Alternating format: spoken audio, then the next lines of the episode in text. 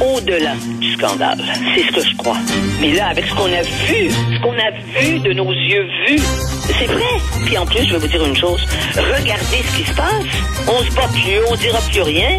Mais je ferai pas ça. Un esprit pas comme les autres. Denise Bombardier. Alors, Denis, je veux revenir bien sûr sur votre chronique d'aujourd'hui, mais avant, avant, je veux vous entendre sur un autre dossier. Vous savez qu'il y a des professeurs qui demandent une réforme de des règles d'accord du parti de passé avec le verbe avoir en disant c'est trop compliqué pour les jeunes. Et euh, je discutais de ça avec Jean-François Lisée ce matin. Il est d'accord avec ces professeurs-là. Il dit effectivement, il faut simplifier la langue française. Elle est trop compliquée. Euh, Qu'est-ce que vous en pensez, vous?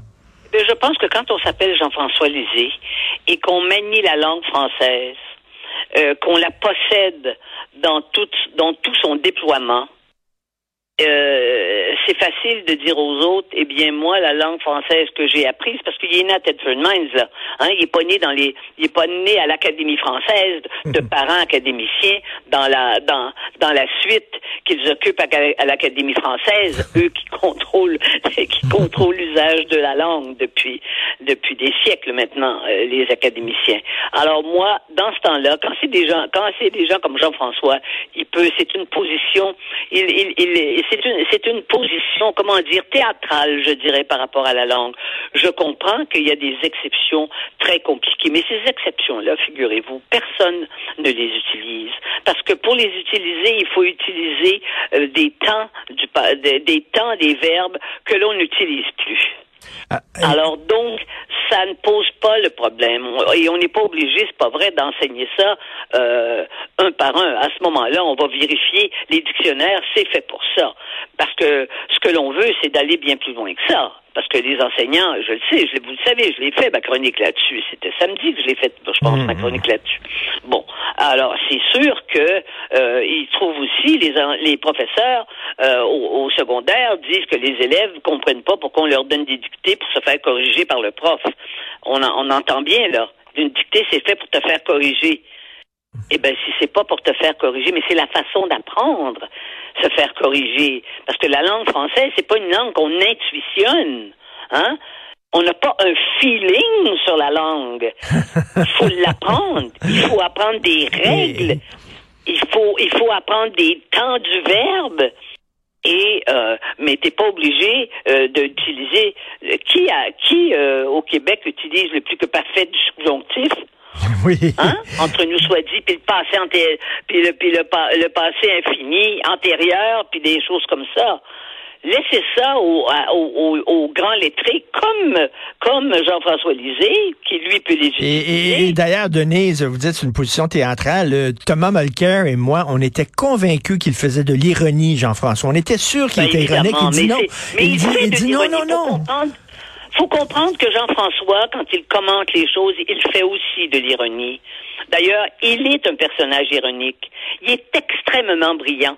Quand on a une intelligence brillante comme ça, qui fait des flamèches tout le temps, on peut dire des bêtises et ça passe très bien. Et Jean-François, parce que je le connais et que je le, je, je reconnais ses qualités, je peux vous dire qu'il en a fait des bêtises, Jean-François, en politique, quand il était là et quand il était aussi conseiller de monsieur, de Et- monsieur et- et- Parizeau. et- et Mais alors, laissons-le parler. Et, et- et moi, je lis ses chroniques tout le temps. Parce Et- qu'en plus, il est, il est, il est intelligent, il est, il est provocateur, et, et surtout, il n'a pas peur de dire les choses.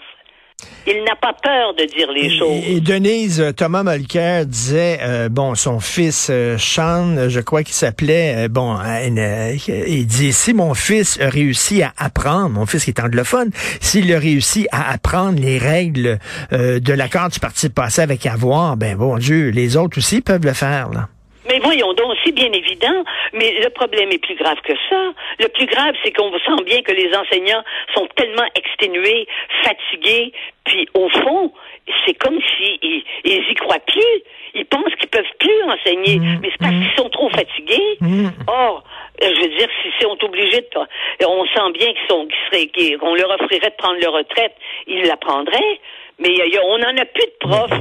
Mais c'est une des raisons pour lesquelles, à mon avis, l'enseignement du français est si euh, déficient, c'est que les enseignants sont découragés. depuis des ça c'est depuis des générations parce qu'il y a eu toutes il y a eu toutes les réformes on les a toutes fait les réformes sur la langue euh, sur, sur la sur, sur, le français hein pas écrire au son on, on criait au génie parce qu'il fallait écrire au son hmm. mais, oh, mais comment vous revenez du son?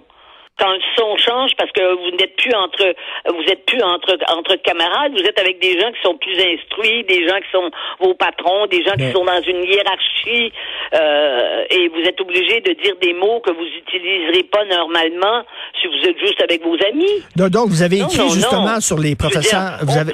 C'est sûr que c'est évident qu'il y a beaucoup trop d'exceptions. C'est sûr, mais moi-même, je les ces exceptions-là, je les je les utilise pas, je les connais pas, et j'utilise pas non plus le, le temps des verbes, euh, tu sais, vous que euh, que vous me plûtes et vous m'épatate. vous savez, je vous parle là, que vous c'est le verbe ben plaire puis c'est le verbe épater, mais pensez-vous que j'utilise ça? Voyons donc. Donc, on n'a pas besoin d'enseigner son Et comme encore il fallu que je le suce euh, pour le verbe savoir? Oui, mais, mais, exactement. Voilà, ben, voilà. Mais Denise... Là vous montrer que vous êtes lettré. Parce que la langue française, elle va jusque-là. Mais c'est pas seulement la langue française. Après ça, il y, a des, y a des professeurs de mathématiques qui sont fatigués, qui vont vous dire, oh, on n'enseigne plus les mathématiques. Les formules mathématiques, faut quand même les apprendre. Hein? Euh, 10, 10 plus 10, ça va pas de soi. Tu le sens pas que c'est 20. Faut que tu l'apprennes par cœur. Et euh, Denise, l'hypoténuse, l'algèbre, ça, est-ce qu'on va, est-ce qu'on va faire L'algèbre, la géométrie, moi j'ai j'ai bûché là-dessus pour pouvoir avoir, pour obtenir mon baccalauréat. J'ai été obligé de prendre des cours en mathématiques avec un professeur un vieux curé, Claire Saint-Viateur, qui donnait des cours de mathématiques au département de mathématiques de l'Université de Montréal, qui m'a donné des cours pour que je passe mon examen, parce que dans partout, moi, évidemment, je, je, je, réussissais bien, mais en mathématiques, je savais que si je coulais, j'étais faite. Je m'en allais, je continuais à l'université, je m'en allais en sciences politiques à ce moment-là. Bon, ben, j'ai fait mon, j'ai fait l'effort. Mais, mais l'effort, l'effort d'apprendre est un, est un bonheur. Et si il n'y avait pas tant de choses qui étaient sexualisées, je vous dirais que c'est presque sexuellement intéressant de faire un effort pour apprendre. Mais, mais vous écriviez justement sur les profs qui sont exténués et vous pensez que faciliter, par exemple, simplifier la langue, c'est pas tellement on pense pas vraiment aux étudiants, c'est que parce, parce que ça va être plus moins difficile à, enseigner. C'est non, mais c'est pas seulement ça. C'est que les Québécois ne pourront pas parler avec des gens qui parlent français, qui sont des petits Africains, parce que l'avenir, c'est l'avenir de, de, la francophonie. Vous savez bien qu'elle est en Afrique à cause de la loi du nombre n'est-ce pas? Alors, mais les petits-enfants en Afrique qui apprennent le français, qui continuent d'apprendre le français, il y a encore des pays francophones, mais c'est des pays d'ailleurs très, très, très populeux, mais les enfants, ils apprennent à lire et à écrire en français. Hmm. Alors pourquoi les, les, euh, euh, donc nous on va apprendre une langue qui qui, qui va être euh, diminuée?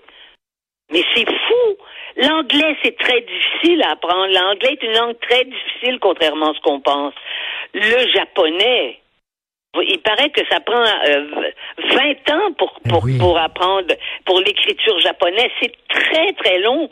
Avant 10 ans, euh, ça prend 10 ans pour apprendre à écrire en japonais. Hmm. Les langues sont complexes. La langue arabe, l'arabe classique, il n'y a que les gens très très instruits qui parlent l'arabe classique. C'est en, en Égypte, il en reste en Égypte, mais c'est que des gens très très instruits parce qu'il y, y, a un arabe dialectal dans, les, dans tous les pays. Les Marocains parlent le marocain, les, les Tunisiens parlent le tunisien, les Algériens parlent, parlent, un autre arabe, et, et, et, c'est pas nécessaire, c'est pas nécessairement la même langue. Ils se comprennent pas sur tout. Et vous parlez aujourd'hui. Non, nous c'est, ben, on va faire ça. Les enfants sont pas capables.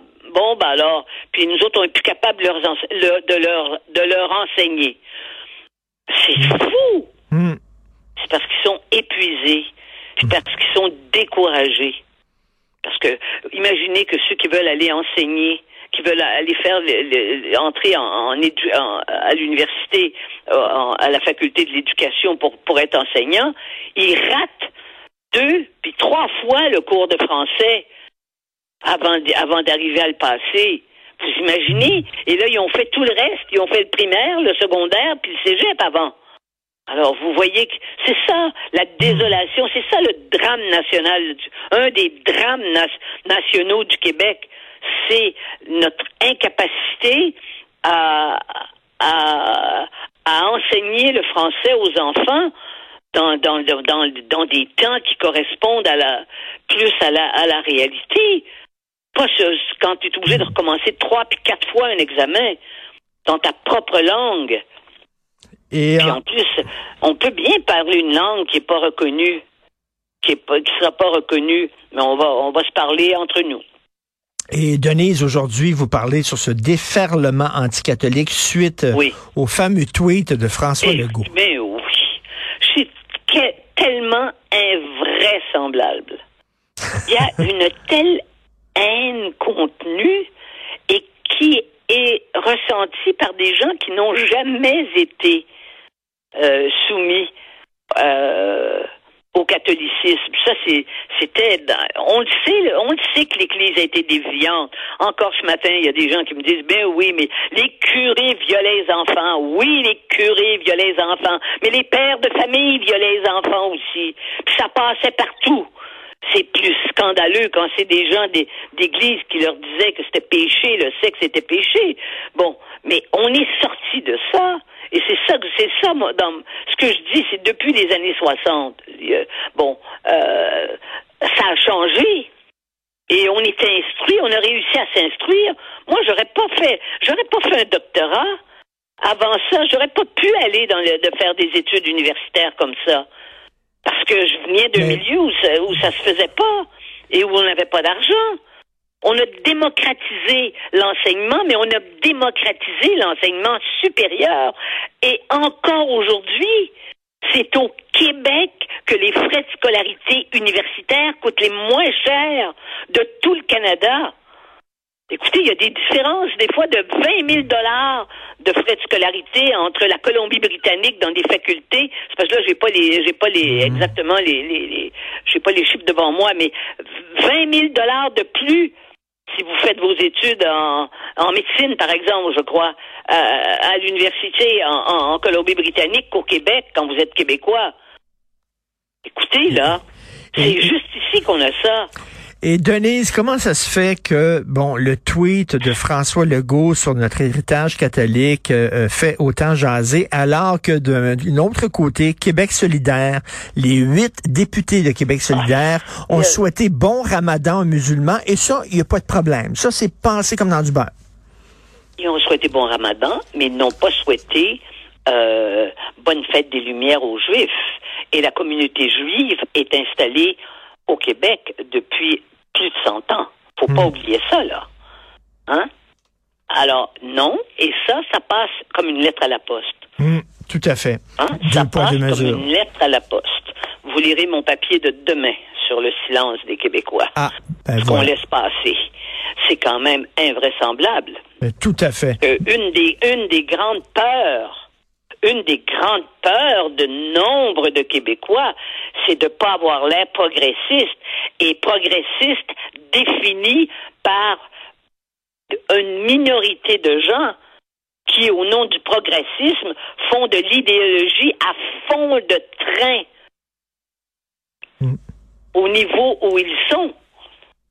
C'est scandaleux. On va vous lire demain. Merci beaucoup, Denise. Merci. Euh, on se reparle vendredi. Oui, à vendredi. D'accord. Au revoir. Je vous embrasse. Au revoir.